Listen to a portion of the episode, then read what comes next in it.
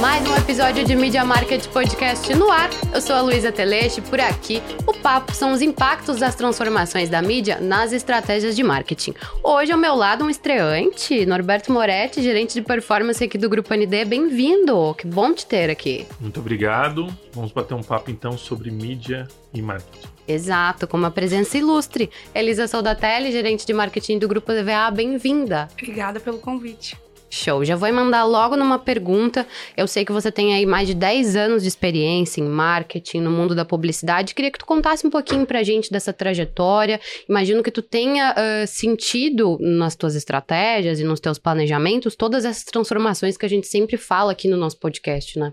Sim, é verdade, Luiz. Então, contando um pouquinho da minha história para depois a gente finalizar com a estratégia, eu trabalhei bastante na época da faculdade, fiz seis estágios foi uma coisa bacana, né? É, áreas diferentes, produtora é, de mídia, agência, é, burô fotográfico. O que eu acho legal dessas experiências que a gente tem na faculdade é que nos dão uma noção muito boa do todo, né? Eu também fiz muita coisa que hoje em dia nem uso, mas sempre dá pra tu retirar algum ensinamento, algum insight, repertório, né? Claro, e a gente ainda é muito jovem e não tem ideia do que uhum, vai fazer. Então exatamente. vem naquele sonho da publicidade, todo publicitário quer ser trabalhar com criação né? E na prática, quando a gente começa no dia a dia, vê que não é bem assim.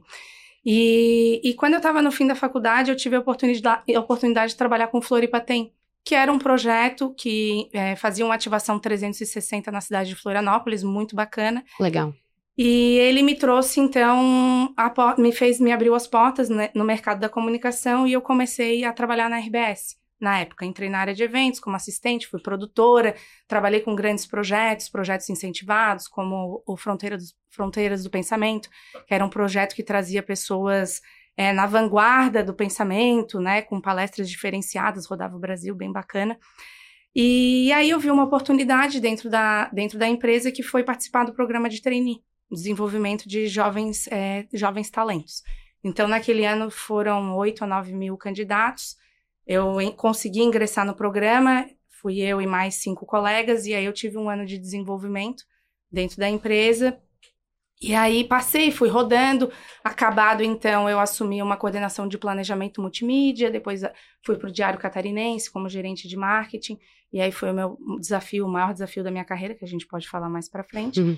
Mas ao longo dessa minha trajetória aí, que acabou durante sete anos, né, que eu fiquei na empresa, eu fui entendendo um pouco do, dos meios, então, a, a criar soluções para os clientes, pensando num viés de mídia 360, então envolvendo televisão, rádio, jornal, é, eventos e a internet, que ainda era uma coisa que não estava pegando assim tão forte, mas os portais estavam começando a, a ficar mais estruturados e a gente colocar a estratégia de mídia digital também. Que eu vejo que o grande ponto hoje em dia é que Antes, os clientes eles se baseavam muito na questão da televisão, né? Televisão, jornal. Ao longo dos anos, eu percebo que, vendo o Diário Catarinense, o movimento, o jornal ele ainda serve de suporte, mas a força ele foi perdendo e ele Sim. se transformou também né, do que ele entregava, a circulação deixou de ser impressa, passou a ser muito mais digital, o consumo das rádios no trânsito, a questão dos outros canais, por exemplo, os podcasts, Spotify, out outros canais, e aí outras formas de mídia foram surgindo também. Sim. E eu vejo também muito digital com, pela geração de leads. Então, antes era a navegação para ver a geração, os conteúdos, né, os impactos das mídias de grande formato dentro dos canais digitais, e agora, de fato, a geração de lead que no segmento automotivo as estratégias das montadoras elas vêm muito sustentadas na geração de lead digital, uhum. que era uma coisa que antes a gente não via assim neste formato. Então, quando eu recebo, por exemplo, minha diretiva de marketing, as montadoras têm é, orientado que mais de 50% da minha verba eu invisto no digital, né, nas estratégias digitais. Vai, pode ir, Norberto. Ô, Elisa, é, com uma curiosidade aqui, né? Nós temos formação em comunicação, publicidade e propaganda. Hoje, você acredita que um profissional pleno, um bom profissional, ele precisa passar pela academia para cursar marketing ou comunicação? Ou tu conseguiria fazer o trabalho que tu fez, ter sucesso na tua trajetória sem a, a, a faculdade? Ah, eu vejo como a, funda a, a formação acadêmica ela é essencial. Claro que a prática vai te deixar, vai te dar experiência, vai te deixar calejado, vai te fazer com que tu tenha trocas de experiências com outros profissionais, clientes, mas a formação acadêmica também ela, ela vai te dar o sustento para ter uma criticidade diferente. né? Ah, se eu chegasse aqui crua, sem ter tido essa troca, pro, até profissional, Uhum. é, não profissional, porque, né, tudo bem, fazia estágio, mas ainda é muito júnior, mas de conhecer outros profissionais que vão, me, vão ah, trazer experiências, os próprios professores que foram professores que já, que já estavam no mercado, que poderiam também ser uma porta de entrada no mercado é, profissional, como a gente estava conversando aqui antes de começar o podcast, né. Norberto? Então, eu, para mim, eu vejo como uma como essencial, tanto que depois de me formar em publicidade, eu fiz é, pós-graduação, fiz MBA, fiz curso de extensão.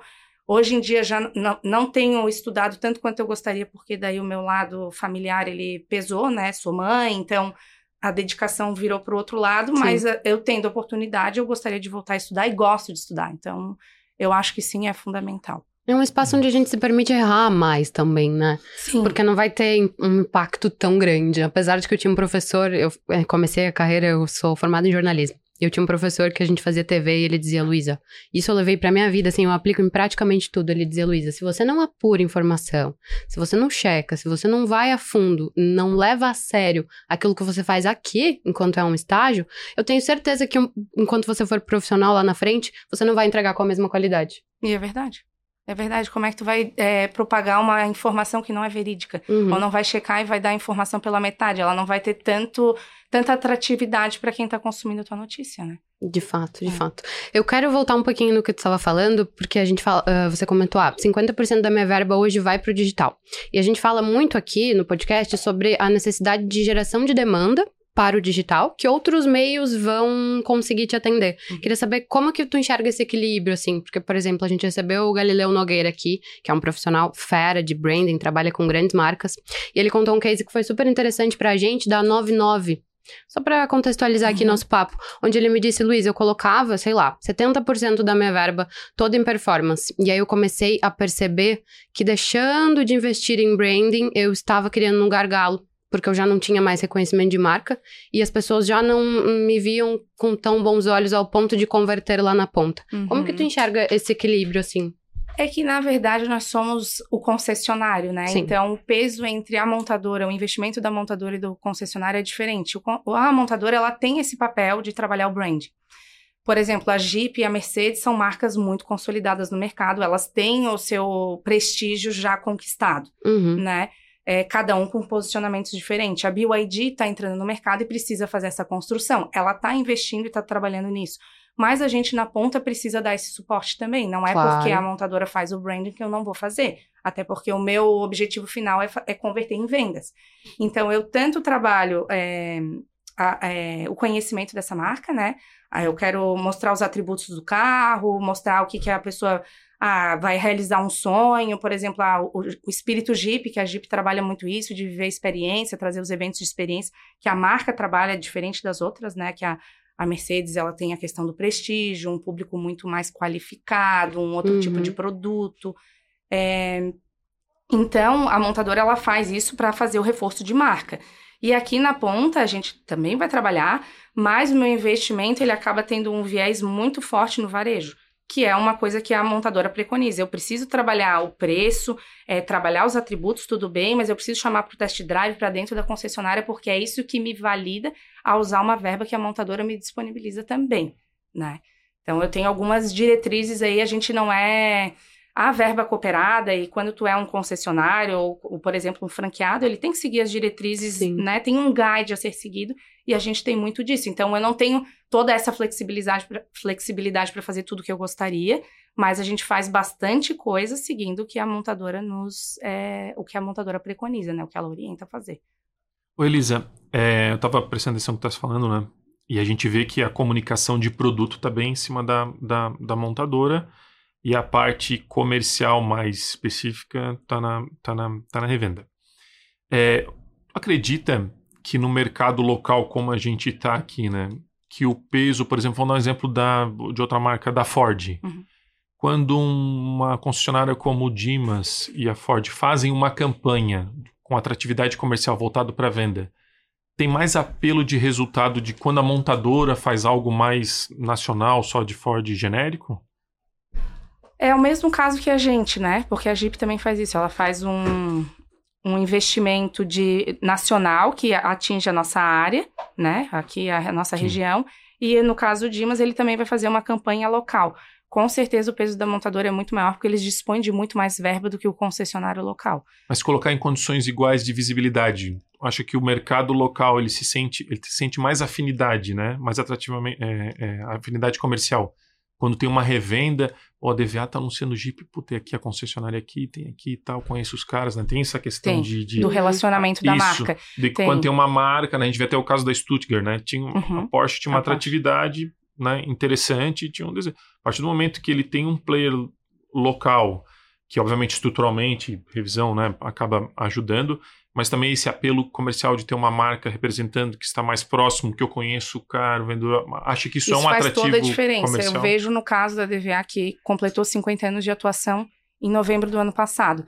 Então a uhum. gente tem uma relação muito forte com os clientes que foi construída ao longo desses 50 anos. A gente começou com o segmento de caminhões.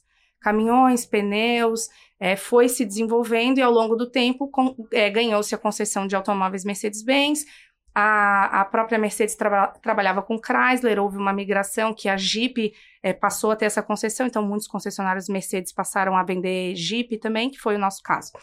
E eu vejo que essa relação com o Estado e com, com os clientes, ela faz com que, com, que, com que o cliente permaneça dentro da, da concessionária e não só da marca. Então, muitos clientes de caminhão começaram comprando caminhão Mercedes-Benz e hoje são clientes de automóveis Mercedes-Benz e aí, ah, mas o Mercedes-Benz cabe para uma pessoa da família, mas ele, a pessoa tem um espírito mais jovem tal, que é um Jeep. E veio para Jeep. Então, a gente tem clientes que tem vários produtos da nossa gama, né, o que a DVA oferece. E uma coisa também que é a questão do nosso pós-venda, que é o relacionamento. Então, ah, faz as garan... o carro passou da garantia, mas continua fazendo as manutenções dentro das nossas casas e também é, veículos que não são veículos comercializados pela Mercedes-Benz acabam fazendo, é, por exemplo, funilaria e pós-venda dentro da nossa loja, das nossas lojas, principalmente aqui em São José, pela qualidade e credibilidade que a marca representa. Então, eu estava conversando, a gente teve uma arena de vendas da Jeep no dias, nos dias 24 e 25. Até fizemos mídia aqui com a NDTV, né? O Carlos comercializou um pacote bem bacana aqui para mim. E a gente fez uma mídia forte, porque precisava divulgar, tinha metas de venda, e a gente conta com. É um, é um, é um, é profissional, é um, um cara que se chama Ben Jeder, Ben Jeder Trindade, ele é um cara de, de vendas, assim, uma pegada muito forte. A gente faz uma arena, um engajamento com ele, ele passa em todas as lojas. Então a gente tem uma meta ali para atingir, bem bacana. E aí eu tava conversando com ele, ele tava falando da BYD. Ele estava lá, estava olhando os carros, vendo o nível de acabamento do carro, o produto, e ele falou que o, que o próximo carro que ele queria ter, nem sei se eu posso contar, era um BYD, que ele gostava de sedã, estava olhando a roda do carro É bom contextualizar é. o que é a marca BYD, eu acho que Vou falar um pouquinho, é, vou falar um pouquinho da BYD. A BYD é uma marca chinesa, ela está no Brasil desde 2015 com o segmento de, de caminhões elétricos e ela tem a solução de baterias, ela faz a bateria e agora, há poucos anos, ela começou a comercializar automóveis 100% elétricos no Brasil. Tá? Ela é líder na Legal. China, vende no mundo todo, hoje ela já vende mais do que a Tesla, tá? E ela está entrando no Brasil, eles criaram um plano de expansão e entrada no, no, mercado, no mercado brasileiro, onde eles se associaram a marcas muito fortes no estado, então, em Santa Catarina, quem ganhou a concessão foi a DVA. É, então, eles têm um parceiro, um concessionário em cada estado brasileiro, São Paulo tem mais, mas é, concessionários muito fortes e com tradição. E nessa conversa com o Ben Jeder, ele falou assim: ah, que a BioEd fez, teve essa estratégia muito inteligente e que, no caso, daria muito certo em Santa Catarina, porque a DVA era uma marca com muita credibilidade. Uhum. E quando, por exemplo, assim, a, a gente está conversando com um cliente e aí eles tem as dúvidas, né? Poxa, vou fazer a migração, a marca é uma marca chinesa, mas é uma marca com muita credibilidade. Então, essa questão da bateria, que é a bateria Blade, que é, as baterias tinham no passado uma questão que, que as baterias poderiam pegar fogo por causa do nível da temperatura que ela chega. Então, eles fizeram uma solução que as lâminas não se encostam, e isso diminui a temperatura, diminui o risco de, de queimar, e aí que o carro tem uma garantia X, a bateria tem mais, tem oito anos de garantia, se eu não estou errada. Então a gente estava nessa discussão falando sobre isso e como a, como a nossa credibilidade era forte. E, por exemplo, tu vai levar o carro para fazer a manutenção e a mesma funilaria, por isso que eu cheguei na BYD, a mesma funilaria, o mesmo pós-venda que faz da Jeep e da Mercedes vai fazer da BYD também. Então a credibilidade que a DVA empresta também para a marca é, BYD no estado é muito forte. Sem É. dúvida. Legal. É. Ô, Elisa, é, só complementando então, se, se hoje tivesse um comando das, das montadoras, assim, ó, ô, Elisa, vocês só continuam agora com os eventos e tal, CRM, mas a mídia vai ser 100% do nosso controle, né? E vai vir, sei lá, pelo nacional, a gente vai pro produto e cada um procura a sua revenda.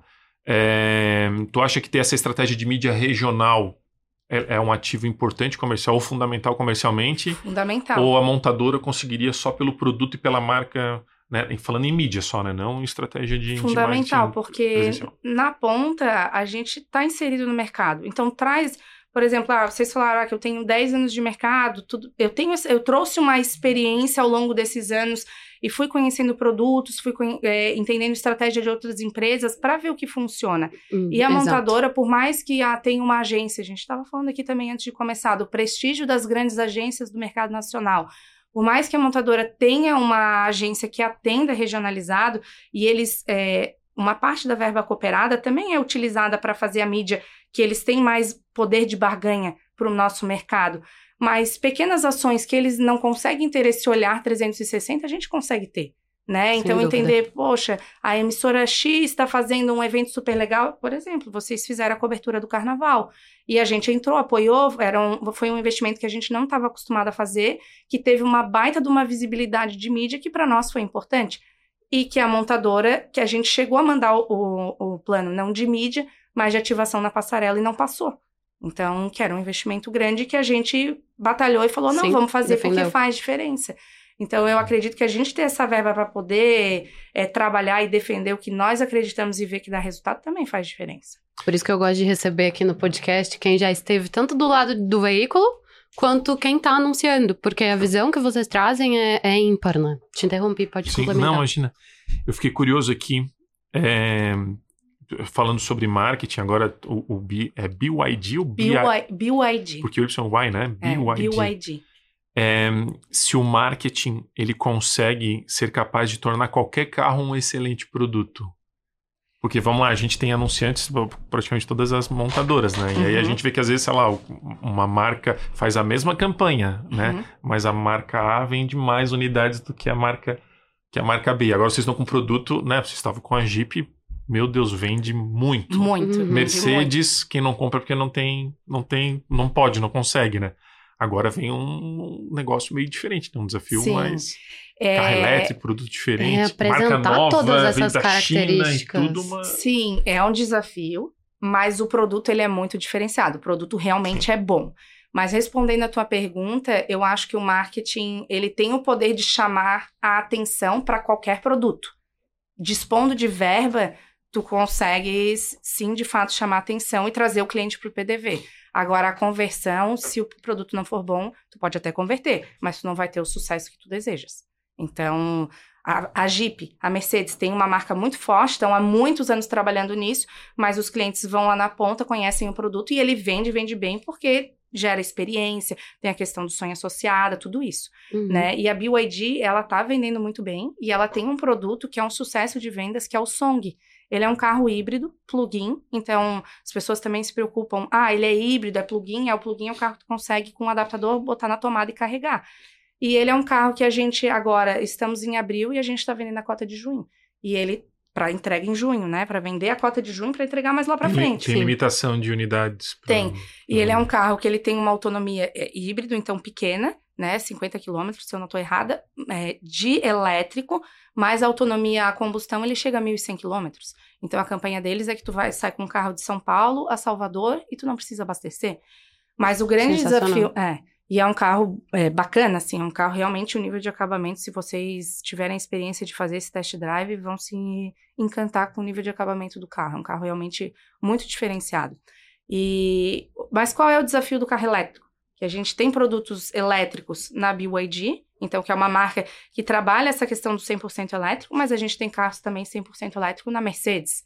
Então linhas como a GLB e GLA, que são carros tradicionais, com o EQB, o EQA, o EQC, que são modelos dentro do padrão Mercedes-Benz. Mas o grande desafio é preparar a estrutura é, na, nos postos de gasolina, nos shoppings, nos, nos prédios, para que tu possa chegar em casa com o teu carro à noite e carregar e ter o mesmo comportamento que a pessoa faz com o celular. Então tu chega à noite, bota teu celular para carregar, no outro dia de manhã ele está carregado. É a mesma coisa que tu tem que ter com carro elétrico, né? Carros com autonomia de 400 km, 500 km, tu vai rodar muito bem numa cidade, mas ah, vamos fazer uma viagem, vamos com carro elétrico daqui a Porto Alegre ou uma cidade um pouco mais distante no Rio Grande do Sul, tu precisou parar para abastecer, a carga, não é abastecer, né, para carregar o teu carro, talvez num posto de gasolina, num posto de gasolina que tenha carregadores elétricos, mas carregadores lentos, que também isso é um grande ponto, uhum. tu vai precisar de 7, 8 horas para carregar teu carro, que não vai ser suficiente. Então, uma parada com crianças, tu precisa estar tá muito bem preparado e planejado para ir parando em locais onde tu possa carregar teu carro e seguir viagem. Então é uma viagem diferente para pessoas que precisam estar preparadas para usar este produto. As nossas estradas, elas não estão 100% preparadas. Então, a gente precisa entender muito o perfil desse cliente, que é uma das perguntas também, né, um dos pontos que a gente é, poderia conversar aqui sobre entender o produto que a gente está oferecendo para o estilo de vida desse cliente. Então, uhum. Então, não é porque, claro, um carro 100% elétrico, ele tem um valor agregado maior, ele é um carro que tem um custo maior, mas se, tu não, se a estrutura não estiver preparada, se não estiver alinhado com o estilo de vida desse cliente, ele não vai, vai ser emissão zero, né? Ele vai consumir menos... É, a longo prazo, tu não vai botar o consumo que tu tem de gasto de gasolina de um tanque para um carregamento elétrico, ele é muito inferior. Então a gente está falando de, aí de, de 80 a 100 reais cada carga de um carro, né? Uhum. Aí, então, depois pessoas nesse perfil podem botar placas e gerar sua própria energia, começa a ser uma coisa mais sustentável, né? A gente cria um ecossistema. Só que se, a, se o, o cliente final não estiver preparado para isso, o produto não vai ser bom. Sim. A experiência não vai ser boa. Não que o carro não seja bom. Mas a experiência para ele não vai ser boa. A experiência dele não vai ser boa. E interessante é. tu comentar isso, Elisa, porque, enfim, tô te ouvindo falar desde o início sobre experiência que vocês criam no PDV e esse cuidado que vocês têm com justamente o perfil de quem tá comprando, porque é uma venda complexa, imagino eu que tem um, um ciclo relativamente longo, e todo esse cuidado que vocês têm, tanto no ponto de venda, e provavelmente a tua equipe de vendas também tá treinada para esse mesmo discurso, para esse cliente não se frustrar lá na frente. Uhum. Acredito que isso tudo é um resultado de um trabalho longo que vocês fazem, extenso, há 50 anos, para garantir a fidelização desse cliente, Com né? Com certeza. Com certeza. E trabalhar para que o cliente fique na marca. Então, uhum. ah, ele já está há alguns anos com o carro da marca, mas quer mudar. A gente tem outras opções no portfólio ou outras marcas, mas ter essa relação de fidelidade com a DVA e a gente vê muito como, né, eu comentei a questão do cliente que começou com um caminhão, com um caminhão, que foi batalhando para comprar aquele caminhão e depois comprou mais alguns e fez a frota e foi crescendo, e como a DVA faz parte da história desses clientes. E a gente tem contado isso nas nossas mídias sociais, dentro do nosso Instagram, do grupo DVA, por enquanto pelo olhar dos nossos colaboradores, mas como é fazer parte dos 50 anos de história dessa empresa, né? Como ela é, permeia a vida pessoal dessas pessoas e como ela, ela é importante para os nossos clientes, como a gente fez diferença na história dos nossos clientes. Sim. Elisa, é, eu estava ouvindo falar sobre carro elétrico né, e, e a combustão. Eu estava lendo que a Europa tinha até então proibido, a partir de 2035, a fabricação de carros a combustão uhum. para ficar 100% elétrico. E me parece, pelo que eu, que eu li, que eles voltaram atrás e está tendo um choque, um conflito sobre o que, que é, se o ESG é sustentável como negócio é, ou não, né? Uhum. Como é que vocês enxergam isso, né? E até onde vai se é, é um discurso de marketing para todo mundo ficar bonito e verde né, na, na, na, comunicação, ou se realmente é um caminho é, sem volta, né? Abandonar os carros a combustão e ficar 100% elétrico e achar um modelo também sustentavelmente, não só ecologicamente, mas também econômico para carro 100% elétrico. É, eu não tenho fundamento, assim, propriedade para né, entender como é que a indústria vai se encaminhar daqui 30, 10, 15, 20, 30 anos. Mas é uma tendência, né? Como a gente. Ah, começou o digital e ia acabar o jornal? Não, ele não acabou. Sim. Ele se adaptou, a forma de se consumir a mídia mudou. É, a gente tem visto clientes cada vez mais comprando carros elétricos, mas eu imagino que o carro a combustão vai demorar muito. Se isso um dia vier a acontecer, vai demorar muito para acontecer. A gente tem visto, por exemplo, a BYD tem fechado acordos é, de vendas de produtos nos países. Na Europa, por exemplo, no Reino, no Reino Unido, ele vendeu uma quantidade muito grande, se eu não estou errada, foram 3 mil yuan que é um carro 100% elétrico, que foram comercializados, eles fecharam um acordo com o Reino Unido para a produção desse carro. É, também tem uma empresa de locação de veículos elétricos, Octopus. Enfim, o nome me fugiu, tá no nosso Instagram DVA BYD, que também para compra de um volume grande de carros elétricos da BYD. Então, eles trabalham com um portfólio imenso de carros elétricos, produtos 100% Sim. elétricos, Audi, é, Volvo, tem outras marcas, a própria Tesla, e a BYD entrou no portfólio. Então, a gente viu agora recente também a carros da BYD, o Yuan, que é esse 100% elétrico, ganhando prêmio na Austrália, na Tailândia. Então, tem uma penetração mundial e acho que é um movimento que está acontecendo. Fato, a própria Tesla, né, muito forte nos Estados Unidos e a gente vê a BYD também é, ganhando mercado. Então, eu acho que é um movimento, não é que não tem volta, mas é uma coisa que é natural. Vai virar relíquia, né? Carro é. a combustão eles vão colecionar como os carros anos, antigos. Mas uhum. os países têm que se preparar da mesma forma que o Brasil para ter essa estrutura para o consumidor final Sim. poder. Fato, né? é, é. Quando a gente, por exemplo, fez a inauguração da BYD em Itajaí, nosso mestre de cerimônias ele foi um apresentador aqui do grupo ND, o Caleb. Uhum. E a uhum. gente estava conversando sobre carros elétricos e ele falou: meu prédio já está preparado. E aí, se eu preciso carregar o carro, tem a tomadinha lá que vai para o relógio do meu apartamento. Sim. O meu prédio, ele é um prédio. Sim, e tu pode carregar. O meu prédio, ele é um prédio antigo e ele não tem carregar, não tem ponto de tomada na, na minha garagem, por exemplo. E eu tive uma reunião com a minha síndica para resolver algumas situações e eu perguntei para ela: é, tem como a gente fazer um movimento para eu botar uma tomada aqui na minha garagem? Porque eu estava discutindo com meu marido para a gente fazer a migração do meu carro para um carro é, ou híbrido ou 100% elétrico. E ela, não, é um projeto, tal, tal, tal, a gente tá vendo. Mas como, como eu faria se eu fizesse a, a mudança do meu carro, que é, que é a combustão para um carro híbrido ou 100% elétrico, para carregar o meu carro? Eu não posso depender de todo dia ir lá na concessionária carregar ele. Eu preciso... Muda de casa. É uma solução também, né? Porque tem aquela discussão, puxar uma tomada, quem que vai pagar a conta do... Tudo isso se discute. Tudo isso se discute, pois é, eu tô aqui pensando em milhares de não objeções foram preparados para isso. Agora é. carro elétrico, não, o Brasil está discutindo ainda o modelo da tributação uhum, e tal. Em 2023, sim. em 2012, o Reino Unido estava colocando ônibus é, é, de transporte público híbridos rodando em... É. Em Londres, a primeira vaga das ruas públicas de Londres, a primeira vaga é destinada para carros elétricos com carregador público, né? E aqui, se botar um carregador, acho que as pessoas pegam, vão levar para casa, vão colecionar Exato. alguma coisa nessa linha. É. Mas que bom que a gente tá pensando nisso, né? Porque acho que esse é um primeiro passo. Claro. Começar e propor esse tipo de solução, porque e, senão vamos começar por onde? E também é um interesse do concessionário, porque tendo estrutura, a gente vende mais. Claro. Né? E é o nosso objetivo é vender. Claro, a gente quer entregar uma solução de excelência e com qualidade para o nosso cliente. E, e, essa entrega, ela não é só do veículo lá na ponta, mas ela começa muito antes. Então, o cliente veio na nossa loja, o atendimento, o atendimento telefônico, o atendimento presencial, o tratamento do lead. O cliente, de fato, deu ok na proposta, é o carro ser encomendado, o carro chegar, a preparação desse carro, a lavação, o checklist, até o dia da entrega técnica. A gente tem os entregadores técnicos que sentam, vão decupar o carro com esse cliente, mostrar todas as funcionalidades. Então, toda essa experiência a gente proporciona até o momento da entrega, né? Mas a gente quer que o cliente continue tendo boas experiências, então Sim. vindo fazendo pós-venda conosco, tendo, né, ali na ponta, porque no fim ele atrela a marca, como né, o Norberto me perguntou ali da Ford, da Dimas, ele vai atrelar essa experiência do cliente final com a concessionária. Ele, tem, mesmo sabendo que é Jeep do Brasil, né? Mercedes-Benz do Brasil, a BYD Brasil.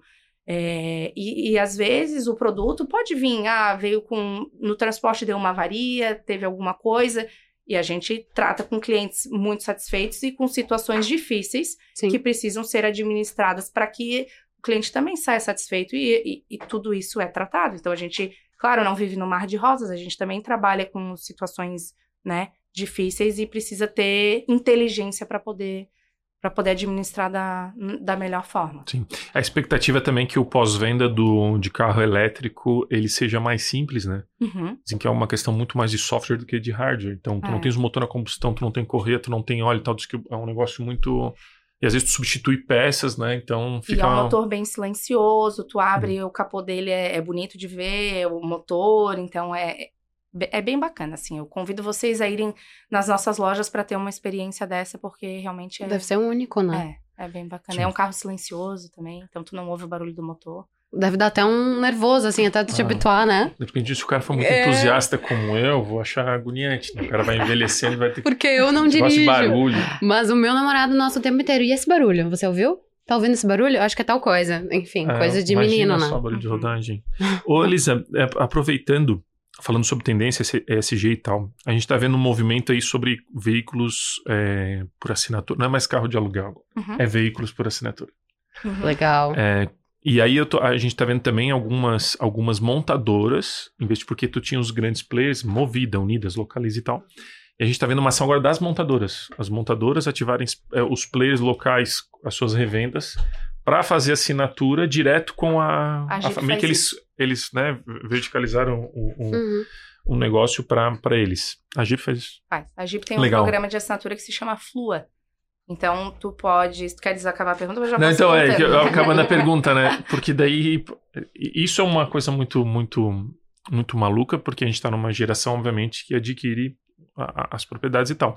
Já vê o pessoal de 20 anos, eles não estão nem aí, não querem Uhum. compromisso com carro, não com casa, quer morar na, com Eu a mãe, sequer o tenho da- carteira de motorista, Lisa. Não Ah, briga então, é o 20 anos, né? E aí agora tem esse movimento de. Eu já fui impactado pela Jeep. No, no- em, Campanha, em mídia. campanha nossa. É. É... fazendo a campanha. até o valor, tá até compartilhando a campanha. E a gente vê que, putz, será que esse vai ser o futuro do, do automóvel, não da, pro- da propriedade, da, Uhum. da assinatura? Será que esse negócio vai ser sustentável para o trade? Para a montadora, para o concessionário, né? Uhum. Será que vai ser um negócio em que vai, cons- vai conseguir gerar lucro, emprego e renda na, na ponta, né? Ou, sei lá, vai ser também paralelo a É. venda e a assinatura, né? Assim, na prática, o negócio da concessionária é venda, né? Mas a gente tem uma relação com a montadora que também tem esse negócio que é a locação. Então, a gente, por um relacionamento, fomenta, mas no fim, o que a gente quer fazer é vender e não alugar, né? O cliente, ele vai na loja é, para retirar o carro de aluguel. Mas o que a gente, no fim, preconiza como concessionário é a venda, neste formato ainda, é a venda do veículo. Mas a, a montadora, ela, ela tem planos. Então, por exemplo, ela dá a solução completa. Tu escolhe teu modelo. Queres um Compass ou um Renegade. Tem Uhum. parcelas mensais, tu tem assistência 24 horas, ele tem uma série de benefícios, seguro, assistência, que te dão uma segurança que tu não precisa te preocupar. Então, a pessoa que é jovem e não, ah, não entende, né, não quer se preocupar com isso, ela pode pagar uma parcela mensal como um aluguel de fato. Ela vai usar ali 12, 24 meses, que pode ser o plano que ela escolheu, e depois desse tempo o carro rodou, devolveu, e o carro até pode entrar para uma venda de um seminovo, por exemplo, se a montadora assim entender, né? Mas é um outro tipo de negócio. Sim. Ô, Elisa, é, outra coisa também, falando sobre mercado de Mercedes, né? A linha da Mercedes ela é bem abrangente, né? Porque Uhum. tem a linha po- popular, não, de entrada, que vende muito e tem. Eu lembro do- da comunicação, por exemplo, da classe C, classe A e GLA, que tinha valor final, parcela, juros e tal, um negócio bem, bem interessante. E tem uma gama de produtos que eu nunca fui impactado, talvez também não seja o público, né? Que é um mercado de luxo que Uhum. tem carros lá de um milhão e tal, Uhum. é, é carros específicos, unidades que são limitadas por Brasil e tal. A gente viu que na pandemia que esse mercado de luxo ele acendeu de uma maneira maluca, assim. Faltou Uhum. produto, o pessoal botou ágil e tal. É, se faz mídia, se faz comunicação para esse mercado é, de altíssima renda Ai, de posso fazer um adendo? Antes dela Uhum. responder, esses dias eu tava lendo um dado que o mercado de luxo não anuncia no digital. Pois é, como é que capta? Porque é relacionamento, é, que não converte relacionamento. bem. CRM, É. né? Tem, é, É. marketing, mas não é mídia, né? Sim. Quando- a gente faz uma mídia é, digital e a gente já teve a experiência de fazer de produtos com e sem preço, quando a gente faz uma mídia sem preço, a gente atrai muito curioso. E aí, quando chega lá no final e o cliente entrou numa negociação, ele o preço assusta e ele. Sim, ele não estava preparado. Não. Sim. Então, carros com valor agregado, né, nessa casa que o Norberto comentou, é, eles, eles funcionam muito mais pelo relacionamento, né? Então, clientes que são fiéis à marca e gostam de produto com esse valor agregado, nível de acabamento, soluções, o que a, Mer- a Mercedes-Benz de A fato linha entrega. MG, né? Que é A mais... linha MG, sim. A gente tem produtos é, que tem pacote AMG, então são Mercedes-Benz com pacote AMG, que daí tem um valor é, é, não tão agregado, né? Mas a linha AMG, que é uma linha mais esportiva, sim, ela tem te- temos produtos de um milhão, um milhão e meio e por aí vai. né? Mas é muito mais o relacionamento e eventos de relacionamento. Então, eventos de experiência, Uhum. levar esse cliente, que é um cliente muito diferenciado e que ele consome mídia, produto, tudo de uma forma diferenciada, é, é muito exclusivo. Então, Nos eventos, né? Vocês fazem eventos, né? sim, mas tudo de forma muito exclusiva. Então, Sim. existem eventos que a própria montadora reali- realiza. Então, ah, vai fazer uma ação é, Interlagos para levar o cliente para dirigir o carro, vai levar Legal. Então, coisas assim que a gente pode é, é, pensar alguns clientes e convidar, ou eventualmente fazer alguma ação aqui dentro da, da concessionária, um evento de experiência, levar para algum local onde os clientes vão dirigir o seu carro para viver esse, universo, esse mundo. Então, tudo depende do que a montadora também nos direciona, mas cliente de alto valor agregado são ações muito específicas e direcionadas. Já não é uma linha de produto que você vai trabalhar um feirão ou Não, algo nem um pouco parecido nisso. É, a Mercedes-Benz, por exemplo, no Brasil não faz televisão.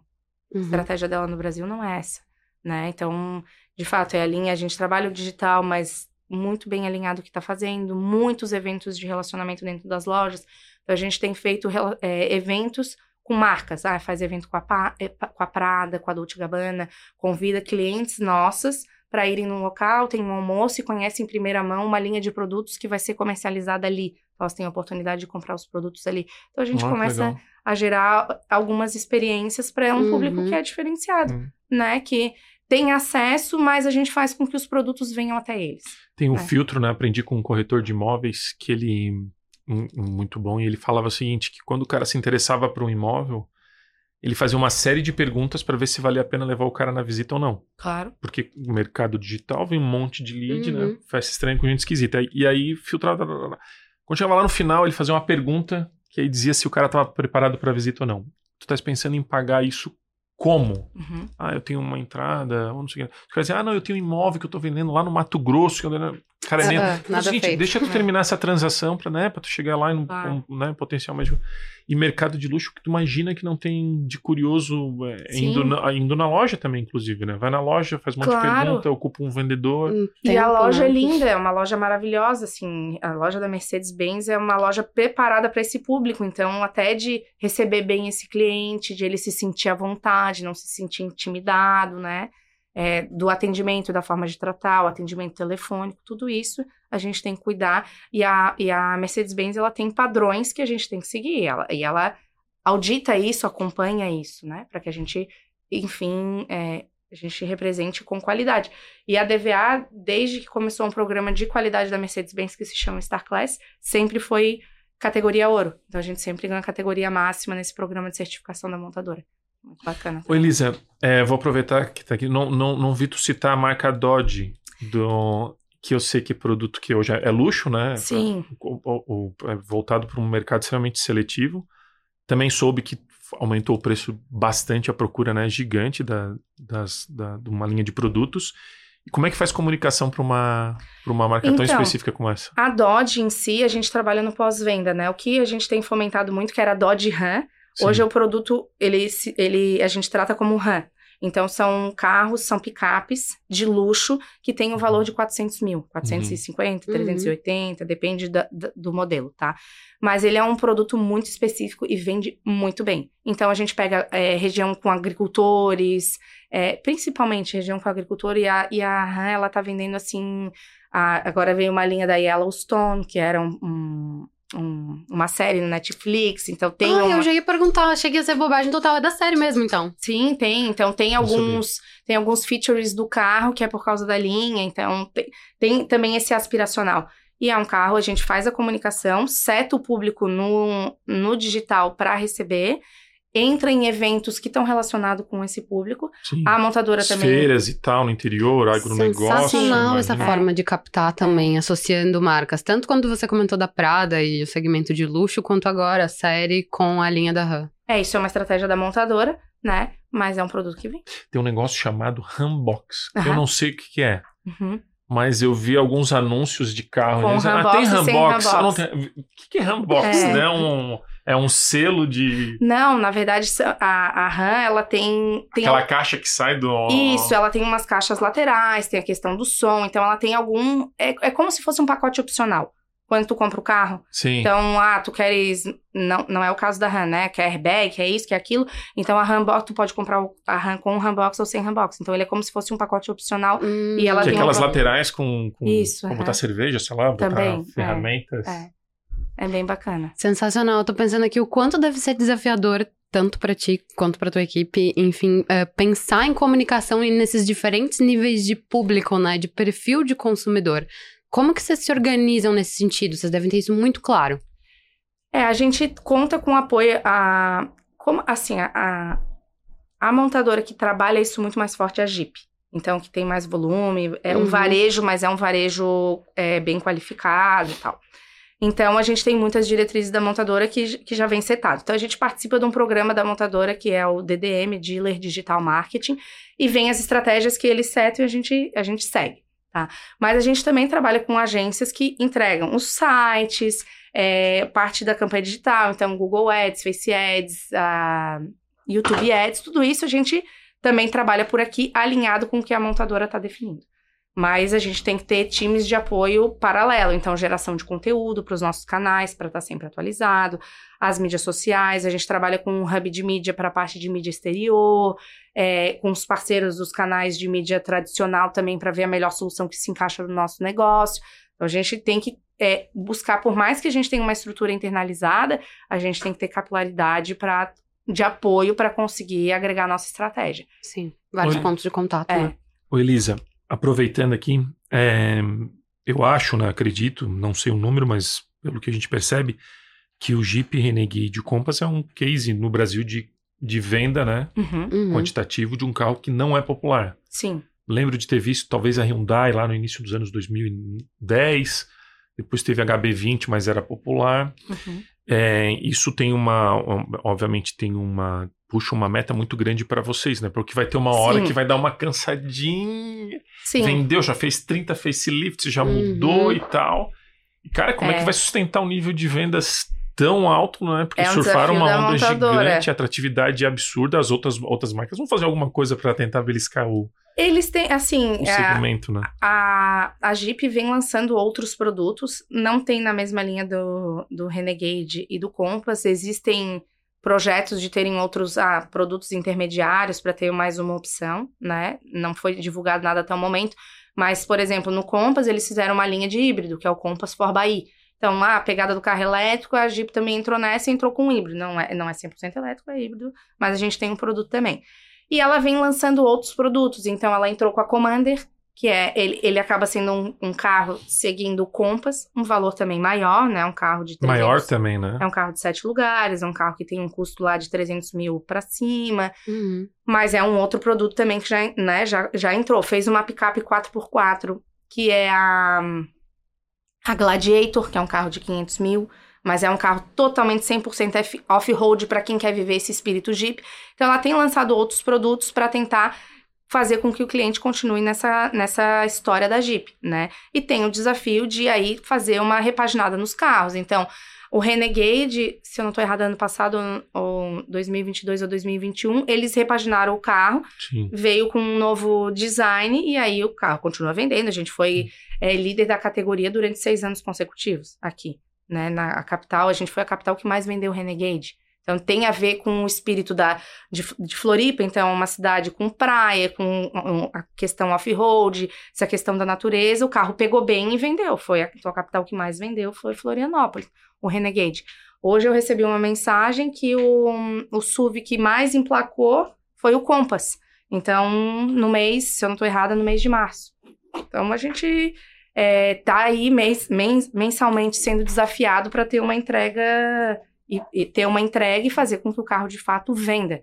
Mas tem um movimento muito forte também da montadora, né? Não fica só a nosso cargo. Sim. Porque, de novo, nós somos o concessionário que quer, tem esse desejo, mas a gente não tem essa, esse, esse, esse aporte que a montadora tem, né? Uhum. Sim.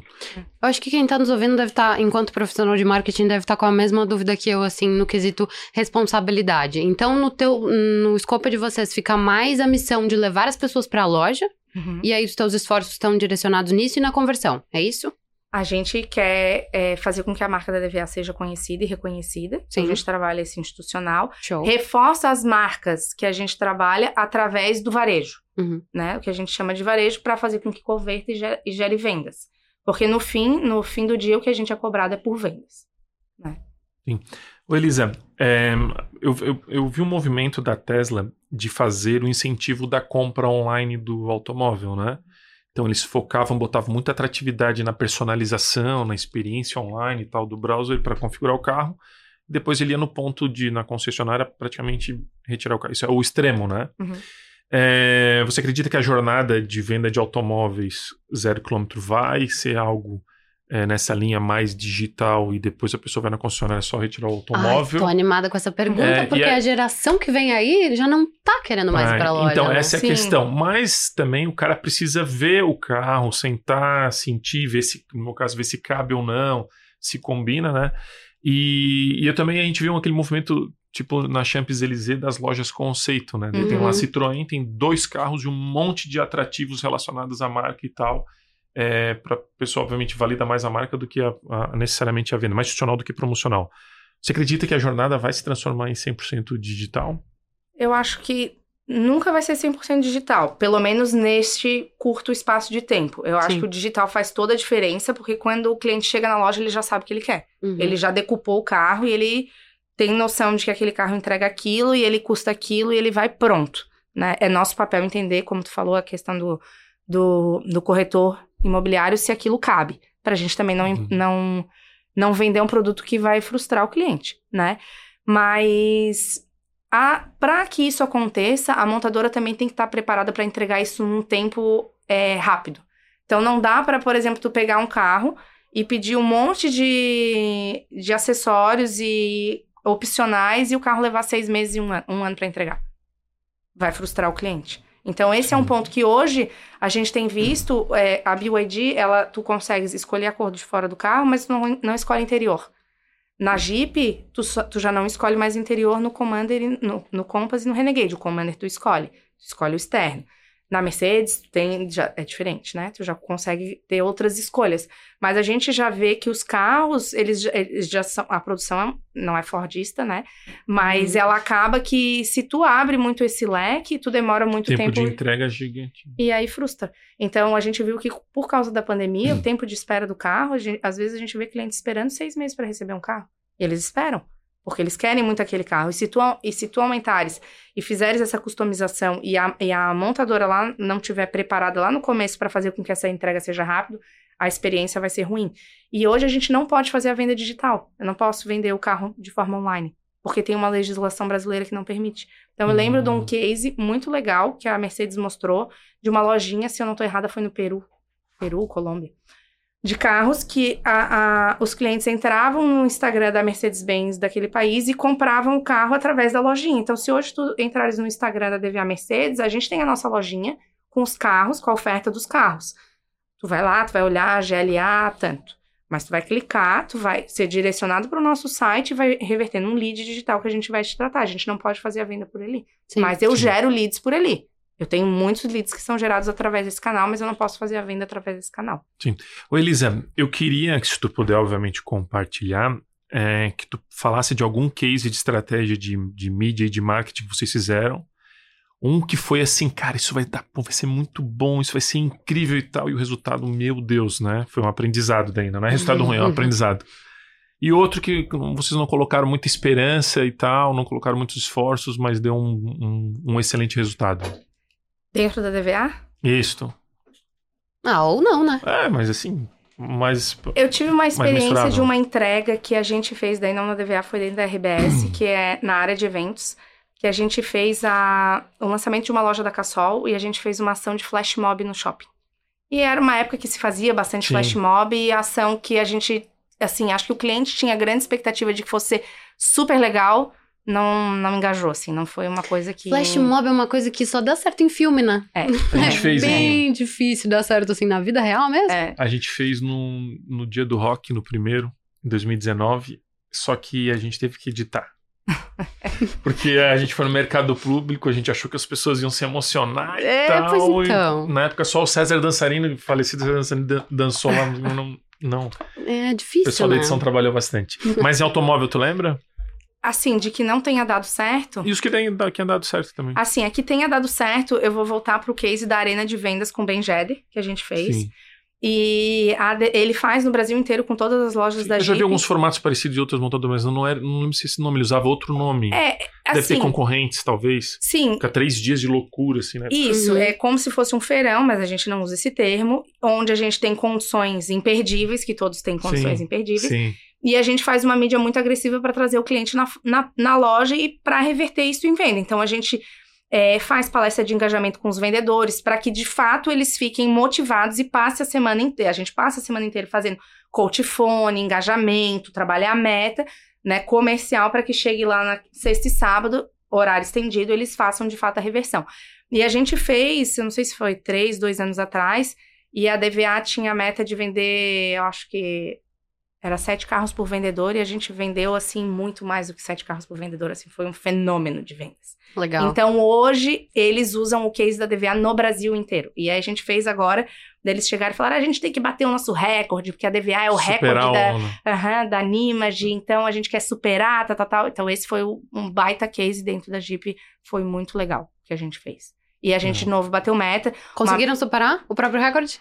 Era uma. Não, a meta era diferente, né? Não era a meta de sete carros por vendedor, mas a gente bateu a meta que a gente tinha estabelecido. A gente fez 161% da meta. Show. Nossa, Nossa. muito bom. É, bem legal. Bem bacana. Isso aí dá um- uma, uma sensação muito bacana, porque tudo bem, é venda, é comercial, é desafio, mas a gente vê a nossa equipe engajada e querendo reverter lá na ponta e dando certo e, e entregando o sonho, atendendo bem o cliente. É, de novo, essa jornada, né, de entrar, de atrair o cliente, de reverter, de entregar, tudo isso é, é muito bacana. Ô, Elisa, o, o brasileiro, ele é apaixonado por carros, Uhum. né? E o, o americano também eu vejo que é muito apaixonado por carros e eu acho que isso é um, é um bom... Esse comportamento cultural ajuda bastante na venda de, de veículos, né? Só que a gente tem a dúvida agora nas trocas de, de, de gerações. Tu acredita, não sei, né? Tô chutando, acredita que um dia os, as montadoras e tal vão se unir para fazer uma campanha pró-carro? Porque a gente vê as pessoas se unindo pra campanha, né? Sem Ah, carros, tudo é combustão, possível, né? Uber, bicicleta, patinete, né? É, então acho que tudo é possível, né? Pelo bem do negócio, do business, o segmento automotivo se juntar, acho que é. Nada é impossível, Sim, digamos, né? Sim. Até tem uma É. proteção natural de importação, porque é um grande gerador de emprego, né? Sim. As montadoras, os metalúrgicos e tal, né? Mas eu vejo assim, eu vou dar um exemplo. Eu tenho o meu sobrinho, eu, eu sou temporona, então tenho irmãos e irmãs mais velhas. Eu tenho um sobrinho de 21 anos. Faz engenharia elétrica na UFSC e ele entrou num projeto de carros elétricos da UFSC, que é o Ampera. E aí foi lá construir o carro elétrico, participaram de corrida, e ele tá todo engajado, e esse é o negócio da vida dele. Então ele quer trabalhar com isso, ele gosta e só pensa nisso. Sim. Então a gente vê que é, o pai dele também trabalha na é, engenheiro mecânico, trabalha em montadora, tudo. Então ele tá inserido nesse meio e é uma coisa que ele gosta. Então a gente vê as outras gerações tendo esse cuidado, né? É, é apaixonado por carro? É, ele falava, ele era pequenininho, tinha quatro anos, ele sabia, ele olhava os carros na rua, ele sabia o nome de todos os carros. Mas a gente vê essa transformação que pode ser um movimento natural. Sim. né? Sim. Até a localização, né? Porque tu vê os grandes centros. Se a gente anda hoje na- no centro de Florianópolis, né? É, tu tinha uns cursinhos lá, o Energia, Tendência Uhum. e tal. Aí hoje tu tem pouca coisa de curso lá, já não tem tanto movimento. E a, e a parte comercial da, da cidade não tá mais tão no Tão centro. Centralizada, Tu né? tens É. hoje a C401, tem Uhum. parte comercial, sei lá, no norte da ilha, no sul É. da ilha e tal. E Isso questão da- melhorou o transporte das pessoas também, né? Melhorou, e a questão da tecnologia é muito forte. O polo, nosso polo catarinense também, né, com uma questão tecnológica para vários negócios. Então, acho que tudo isso está muito inserido nesse, né, nesse meio, nessa juventude aí, né? E eles estão, nasceram no digital. Eu vejo meus filhos querem mexer no meu celular, já passo o dedinho, né? Eles sabem, ninguém explicou, eles já sabem. Então, é uma coisa que eu acho que vai ser naturalmente, já vai estar no dia a dia deles. E os meios vão ter que se adaptar, tanto de mídia, tanto de veículos, o- tudo que tiver inserido no dia a dia vai ter que se, vai ter que se adaptar para essa nova realidade, que tá mudando, né? Sim. Mudando e mudando muito, né? Eu É. vejo no comportamento dos meus colegas e, enfim, das pessoas que estão na mesma geração que eu, essa transformação. Acho que a galera começa a se atentar para a necessidade de locomoção e tal quando vai formar família. E já bem mais tardiamente do que os meus pais. E Sim. A nossa, a nossa geração não, né? Que a minha, É, a a minha sua é bem diferente. Exato. Sensacional. Acho que foi uma aula. Você tem mais alguma pergunta aí emendada? Eu, eu esgotei. Não, e acho que esgotamos a Elisa também, mas num bom sentido. Acho É. que a gente Foi muito conseguiu. bacana, foi bem, bem produtiva a nossa conversa. Exato, acho que É. pra quem tá nos ouvindo também, sabe? É importante a gente ter essa visão de, como eu disse desde lá no início, de uma pessoa que esteve num veículo e hoje em dia é anunciante e enxerga o ecossistema como um todo, né? Feliz que o Norberto participou porque ele é um entusiasta automotivo. Isso, Que a bom. combustão. Vamos trazer ele, vamos trazer ele elétrico. para DVA, para ser cliente da, V- da DVA. Oh, agora ela tá gravada, carro. É, Você vai ter que é Carro de agricultor lá. Outro dia Seis metros tinha de uma, tem. tinha uma RAM no estacionamento que ela tava com a suspensão elevada, assim, Sim. né? Acho que eu mexeram no carro. O carro de um cliente, o carro era mais Sim. alto do que eu. Deu, Ah, nossa, eu não chegava aqui na, na, na- atrás do carro, o carro era mais alto que eu. Bem A cada ligada dele, um pinguim morre no, no Polo Norte. Não fala isso. Depois, depois Mas o é pessoal do meio ambiente vai vir aqui nos comentários. Não, mas é carro de né, nicho, né? Vinte e É, poucas é. unidades, é limitado. E o pessoal Ele- planta ele- árvore ele pra compensar, Ele né? do- plantava, é. É. Mas vende bastante, tá? É um carro bem legal, bem bacana mesmo. Sensacional. Vocês têm alguma mensagem final? Tá aberto o microfone. Elisa? Eu queria agradecer o convite e numa próxima oportunidade fiquem à vontade de me chamar, acho que a gente pode continuar conversando aí. E é muito bacana poder também valorizar os amigos, né, que eu tive durante a minha profissão, que hoje são veículos e poder, claro, apoiar os programas, né, tá né, investindo, tá aqui do outro lado, então isso também é bem gratificante. Através de uma empresa que me possibilita é, fazer isso, da estratégia das montadoras que, que dá a possibilidade da gente fazer isso, mas é muito prazeroso poder também estar desse lado e valorizar os amigos. Ah, que bom. A gente fica muito feliz. Esse é o nosso propósito. Fortalecer o ecossistema. Tchauzinho, Norberto. Obrigado Gostou? pelo convite, né? Gostei. Ah, volte Gosto sempre. do assunto mídia, marketing e carros. né? Pode me chamar. Sensacional. Obrigada, Luísa. Obrigada, Norberto. Obrigada a vocês. Eu encerro dizendo que você encontra todos os episódios de Media Market Podcast em media.market/podcast. Tchau, tchau.